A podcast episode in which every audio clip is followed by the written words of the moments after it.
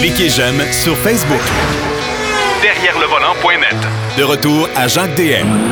Dernier bloc de l'émission en compagnie de Marc Bouchard. Salut Marc. Salut mon cher. Le coronavirus continue à faire du ravage même dans le monde de l'automobile. Entre autres, le salon de l'auto de New York est reporté. Oui, reporté à la fin du mois d'août, en, en, fait début septembre pour le grand public. Euh, c'est un événement majeur hein, dans le monde automobile, surtout que depuis que Détroit a décidé de s'en aller en juin. Donc, ce changement-là est extrêmement important parce qu'il y avait beaucoup de dévoilements qui étaient prévus à New York cette année et ça a forcé les manufacturiers à, je dirais, redoubler d'imagination pour quand même dévoiler leurs véhicules. OK. Euh, mais là, ils sont reportés ça à la fin du mois d'août. Faut pas oublier qu'il y a le Mondial de Paris aussi au mois de septembre. Oui, Mondial de Paris. Mais ça, ça va faire partie de tout un autre débat. Parce que, bon, il n'y a, a, pas que le Salon de New York, il y a le Salon de Sao Paulo au Brésil, où malheureusement, ouais. je ne suis jamais allé, mais euh, que lui a été complètement annulé. Euh, on l'a dit, il y a le Salon de Détroit qui s'en vient en juin, qu'on n'a aucune idée ce qui va se passer avec ça. Parce que, juin, est-ce qu'on va être encore en pleine pandémie ou pas? C'est une bonne question. Et tu l'as mentionné, celui de Paris. Mais le problème de Paris, et tu l'as déjà soulevé quand on en a parlé précédemment dans d'autres dans, dans émissions, ils, ils, sont en perte de vitesse à Paris. Ils ont presque plus de grands manufacturiers. Ouais, c'est vrai. C'est vrai. Euh, je veux dire, il y a des grands noms là, qui ne seront pas là à Paris cette année. Oui, mais ben, euh, la famille Volkswagen n'y sera pas. La famille Volkswagen, écoute, imagine, c'est Audi, Lamborghini, Volkswagen, Seat. Ça veut dire pas mal de monde, ça, là. là. Euh, et moi, je pense qu'on est en train d'assister à une espèce de virage dans le monde automobile. C'est-à-dire que les salons vont devenir de plus en plus locaux. Et ouais. un des exemples de ça, c'est probablement le salon de Francfort, qui devient le salon de Munich. Oui, c'est vrai. C'est vrai. Et, et l'intérêt de ça, en fait, c'est qu'à Munich, on est en plein cœur de la plus grande production automobile allemande. Tu sais, à Ingolstadt, pas très loin de là, il y a Audi, il y a Stuttgart qui abrite Mercedes-Benz et Porsche. Euh, tu sais, fait qu'on est vraiment dans un monde plus local. Quand on regarde ce qui s'est passé cette année jusqu'à maintenant dans les salons, on a euh, Tokyo qui a présenté strictement que des véhicules japonais. Oui. Bon, tu as Genève qui n'a pas eu lieu. Tu as tu auras, à mon avis, euh, Munich qui va présenter strictement des modèles allemands. Tu auras euh, New York qui va présenter des modèles américains. Alors, j'ai bien hâte de voir que, quel genre de pattern va se dessiner pour Paris qui pourrait ne présenter que des modèles européens, français. Là. Euh, donc, avoir vraiment des salons à personnalité régionale, si tu veux. Oui, OK. Alors, ça, ça veut dire que ça va changer la donne, ça va changer les habitudes vraiment de tout le monde. Mais en fait, moi, je pense que le coronavirus a déjà fait cette, cette marque-là dans le monde automobile. Euh, je te l'ai dit, tu sais, à New York, il y avait beaucoup de dévoilements qui étaient prévus. Ben, on a trouvé une autre façon de les dévoiler dans des contextes, bon, sur le web ou autrement. Bon, il y en a qui ont fait des expériences, disons, moins intéressantes. Ouais. Okay? C'est vrai. Euh, je sais que tu aimes particulièrement le dévoilement du Genesis GV80. Ben oui, tu sais. Ouais. Où on a fait venir du monde à Miami pour enlever une couverte sur une auto. Ouais, puis pas de détails techniques, rien. Merci, bonsoir, vous retournez chez vous. Hey, Exactement. Regarde, ça, c'est un peu inutile, on s'entend, là. Ouais. Euh, je, je, pense que c'était pas, pas très brillant. Mais euh, il y a moyen de faire des événements de cette nature-là. Et je vais te donner des exemples. Euh, Rappelle-toi quand Porsche a lancé sa Taycan. OK? Oui. Ils ont fait, OK, ils ont fait un lancement en grand déploiement, là, Niagara Falls, puis en Allemagne, puis au Japon en même temps, puis c'était comme la folie. Mais avant tout ça, on nous avait fait une journée technique à Atlanta, en Georgie, où on a eu l'occasion de, de, de, tout savoir sur la Porsche Taycan. Ouais. Euh, puis on a même eu l'occasion de faire un tour assis comme passager. Ça a été la même chose pour le Ford Mustang Mach-E. Ouais. Alors la question, c'est est-ce qu'on va encore avoir besoin des salons ou si on va pas plutôt se tourner vers des trucs spécifiques comme ça ouais. et vers des expériences de conduite pour les clients? Parce qu'on aime bien mieux qu'asseoir un client dans la voiture, l'impact est beaucoup plus grand que simplement de le présenter de façon statique dans un salon. C'est vrai. C'est vrai. Alors, la question, c'est à terme, euh, les manufacturiers automobiles vont trouver une façon différente de présenter leur modèle. Ce sont les salons qui vont en payer le prix, malheureusement, dans la plupart des cas. Mais je pense qu'on n'a pas fini d'assister à des dévoilements, à moins, bien entendu, que, comme c'est le cas actuellement, le coronavirus ne nous force à annuler des dévoilements pour les journalistes. Ouais, ben ça, écoute, on va voir ce que ça va donner. De toute façon, là, on a, une pandémie, mais est-ce que la pandémie euh, elle sera pas permanente, si on s'entend là-dessus? On va voir comment ça va se transformer par la suite. Chose certaine, c'est que là, actuellement, on isole tout le monde, chacun de leur côté. Alors, c'est pour ça que des, les lancements internationaux, les événements internationaux, c'est la même chose en sport automobile. On en a parlé avec Philippe Brasseur tantôt. Euh, regarde, on, on, on en souffre de ça pour l'instant. On va espérer que ça va se corriger dans les prochaines semaines. Espérons-le, mais pour l'instant, on est obligé de, de, de, vivre avec ça. Euh, Marc, tu as fait l'essai de deux véhicules cette semaine. Euh, un véhicule traditionnel, euh, de chez euh, Hyundai, euh, mais tu as aussi euh, fait l'essai d'un véhicule à hydrogène. Oui, en fait, j'en ai pris un pour me rendre à l'autre. OK. de façon précise. hein. Ouais. J'ai pris le Hyundai Kona pour me rendre à Québec où j'ai pu essayer le Hyundai Nexo. OK. Euh, bon, pourquoi j'ai fait ça? Parce que, il faut le rappeler, les véhicules à hydrogène actuellement sont encore, même s'ils sont officiellement en vente, OK, Ouais. Mhm. euh, sont encore davantage à l'état extrêmement marginal. Euh, il y en a très peu. On sait que Toyota avec sa Mirai, d'ailleurs au Salon de Québec, on a présenté la version 2021, mais l'autre, c'est le Hyundai Nexo que l'on peut acheter pour la modique somme de 73 000 OK. euh, celle que j'ai essayée. C'est pas donné, hein? C'est pas donné, effectivement. Et, autre petit bémol quand même qui a de l'importance, il y a une seule station de recharge d'hydrogène actuellement et elle est logée en plein cœur de la ville de Québec. OK. Bon, on, on sait qu'il y en aura une deuxième. Le gouvernement a confirmé son intention de construire une deuxième borne de recharge sur la rive sud de Montréal, dans le coin de Boucherville. C'est toujours en collaboration avec le groupe Arnois, entre autres, parce que ce sont des stations multicarburants. Donc, tu as de l'essence, tu as de l'électricité et tu as de l'hydrogène qui sont offerts sur place. OK. Ben, c'est bon, ça. Oui, ben c'est, c'est- je pense que c'est une des solutions intéressantes. Et le, problème, évidemment, c'est que pour le moment, ben, c'est une voiture à hydrogène, c'est Québec seulement. C'est quand même 570 km d'autonomie pour le Nexo. OK. Ce qui n'est pas, ce qui est pas vilain, loin de là. Euh, honnêtement, euh, c'est même intéressant parce que, contrairement à un véhicule ordinaire électrique, si tu veux, il n'est pas affecté par le froid ambiant. OK. Parce que, bon, on va faire une petite explication technique rapide. Là.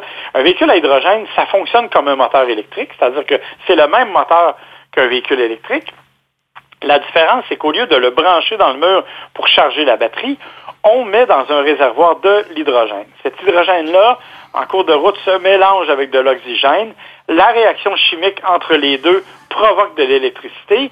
Et, ben, comme tu sais, la chimie élémentaire fait que l'hydrogène et l'oxygène mariés ensemble, tout ce qui se dégage au bout de l'échappement, c'est de l'eau et des vapeurs d'eau. C'est ça. exact.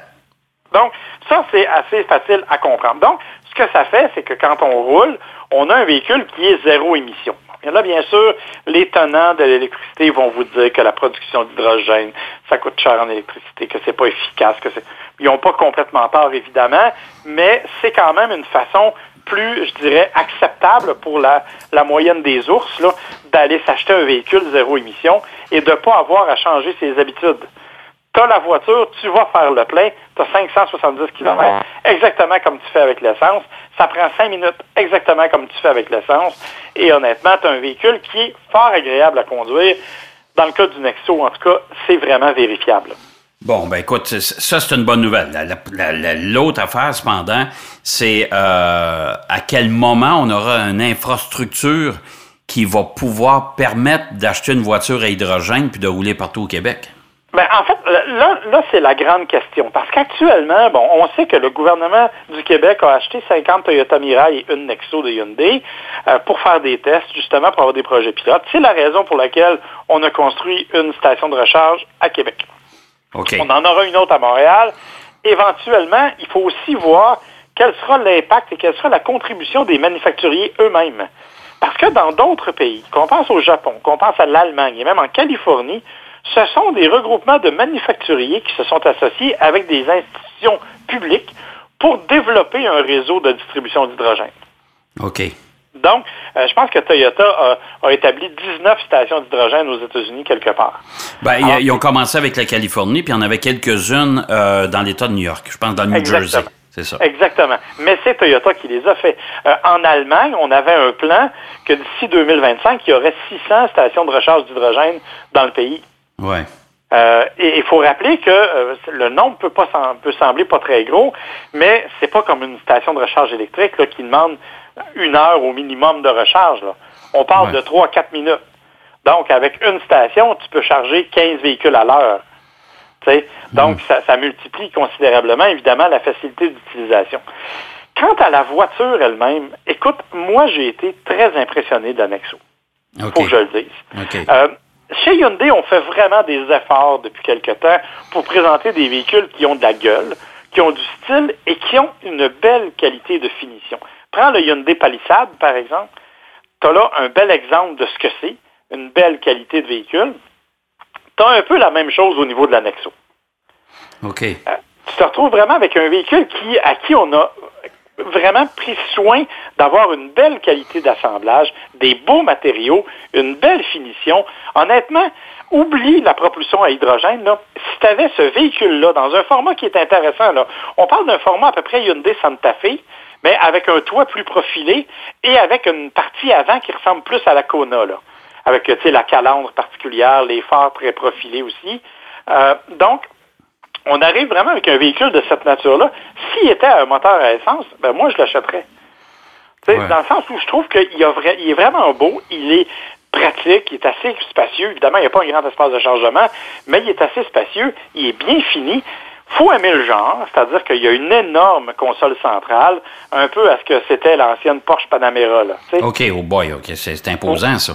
Oh, c'est très, très imposant, là, définitivement. Et en dessous de cette console-là, c'est une espèce de console flottante. En dessous, il y a des espaces de rangement et tout. Euh, bien sûr, système multimédia tout à fait fonctionnel que l'on connaît bien chez Hyundai. Il n'y a pas vraiment de commande de extraterrestre dans ce véhicule-là. C'est-à-dire que euh, c'est pas parce qu'il est à hydrogène que tu as des commandes de fou.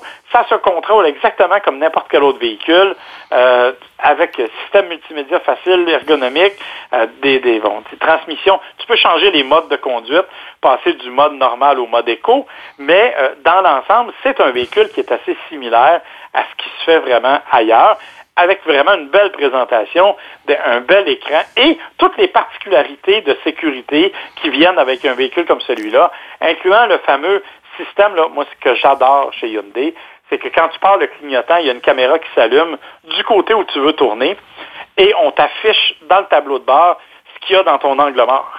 OK. Donc, quand tu clignotes à gauche, tu vois s'il y a un vélo ou une voiture qui s'en vient. Même chose si tu clignotes à droite. Mais ça, il y, a ça, y a ça chez Honda, je pense. Ça se peut Il y avait le, Lane Watch chez Honda, mais il n'était que d'un seul côté. C'est vrai. C'était vraiment le côté d'angle mort. Donc, quand tu tournais à droite, il s'allumait seulement de ce côté-là. Il n'était pas disponible sur l'autre. Dans le cas de Hyundai, il est disponible des deux côtés.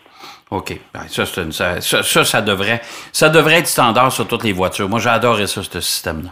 Ah, moi, j'aime ça, j'aime ça, j'aime vraiment ça. Et en zone urbaine, parce que je me suis promené surtout dans la ville de Québec hier, euh, honnêtement, c'est super pratique parce qu'il y a des piétons, il y a toutes sortes d'affaires, et honnêtement, ça te permet d'avoir vraiment une conduite sécuritaire. Alors, dans l'ensemble, comme je te dis, c'est un véhicule qui est vraiment le fun parce qu'il est, il est intéressant en termes de look. En termes de conduite, mais d'abord, c'est un véhicule électrique. Donc, il y a l'accélération propre à un véhicule électrique, c'est-à-dire c'est assez nerveux, c'est assez puissant. Tu sens quand tu payes sa pédale que est capable d'en prendre. Oui, ouais. Mais, mais pour le reste, on est dans un véhicule qui est, euh, qui, qui est homogène. Moi, ce qui m'a impressionné, en fait, c'est ça. C'est ce côté très bien équilibré de l'ensemble du véhicule. Je m'attendais à beaucoup de lourdeur parce que tu as un réservoir d'hydrogène. Tu as quand même une batterie. Je m'attendais à une certaine lourdeur. Tu la ressens pas tant que ça. En fait, tu as plutôt une sensation de solidité quand tu conduis ce véhicule-là. Quand tu es dans l'habitacle, tu as vraiment l'impression d'être dans quelque chose de, vraiment qui va te protéger et tu as une bonne rigidité de tout parce que, bon, la façon dont c'est construit, là, avec le réservoir et tout, ça te donne vraiment une rigidité du châssis qui est assez incroyable. Honnêtement, c'est un véhicule qui est super bien équilibré, que moi, j'ai beaucoup aimé. Je te dis, c'est 73 000 hein? On n'est pas rendu dans mes, exactement dans mon... Non, puis à part les taxes, il hein, ne faut pas jamais oublier ça. À part les taxes et à part le fait qu'il faut que tu ailles à Québec faire le plein, donc ça limite considérablement tes déplacements. Mais euh, c'est un véhicule qui, honnêtement, je, te le dis, euh, s'il était offert dans une version à essence, serait un excellent choix pour moi. OK. Bon, ça, c'est euh, du côté du, vé- du véhicule à hydrogène, le Nexo, mais euh, on retient son souffle. C'est pas pour tout de suite. Euh, compte tenu de la, la rareté des infrastructures, on verra ce que ça va donner dans l'avenir. Mais t'as essayé un véhicule quand même. Il nous reste à peu près deux minutes. Il ne reste pas grand temps. Mais t'as essayé le Kona, euh, qui, euh, qui est un véhicule intéressant aussi. Véhicule intéressant qui, évidemment, est dans la même lignée que le Ouais. Nexo en termes esthétiques, hein, on en a parlé.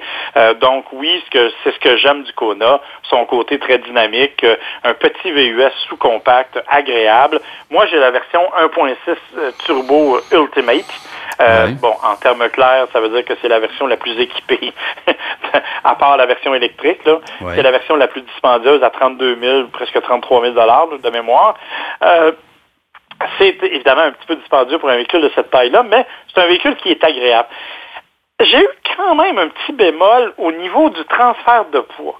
Mais ça, c'est peut-être, je sais pas, j'avais l'impression que quand je prenais des virages de façon un peu plus dynamique ou quand je freinais de façon un peu plus appuyée, qu'il y avait un, un bon déplacement du poids euh, d'avant vers l'arrière ou de gauche vers la droite, ce qui donne un peu de roulis dans certaines conduites plus dynamiques. Ceci étant dit, c'est assez infime comme sensation et pour le reste, ça va très bien. Mais, je préviens, c'est un VUS de ville. Sur autoroute, euh, il se comporte bien, il n'y a pas de problème là-dessus, il n'y a rien de majeur, mais je t'avoue qu'après deux heures de route entre, entre Montréal et Québec, euh, je commence à avoir hâte d'être rendu à Québec. Ouais, c'est ça. C'est des, des petits véhicules à vocation urbaine euh, et c'est, pas, c'est pas nécessairement une catégorie qui est prisée premièrement pour faire du hors-route ou faire quoi que ce soit d'autre. Puis euh, si vous avez des grands voyages de privé, essayez donc de trouver d'autres choses parce que c'est pas. euh, je suis tout à fait d'accord avec toi. Hey, Ouais. Marc, c'est déjà tout le temps qu'on avait. Alors, euh, je te souhaite une belle semaine, puis prends soin de ta santé, puis on reste tous chacun chez nous, on bouge plus. OK? Ouais, effectivement, on s'arrange pour pas être fiévreux la semaine prochaine. Et voilà. on se reparle, mon cher. Yes, bonne semaine. Merci, bye bye. Bye bye. Marc Bouchard qui nous parlait d'un véhicule à hydrogène. On a parlé du salon de l'auto. On a parlé d'un paquet de choses. C'est déjà tout en ce qui nous concerne. J'espère que vous avez apprécié. J'espère que ça ira mieux et qu'on aura de meilleures nouvelles. Euh, la semaine prochaine, on va parler d'autres choses que du coronavirus. Alors, bonne semaine, bonne route, soyez prudents. Et je vous donne rendez-vous, bien sûr, même, même poste, la semaine prochaine. Bye bye. Derrière le volant.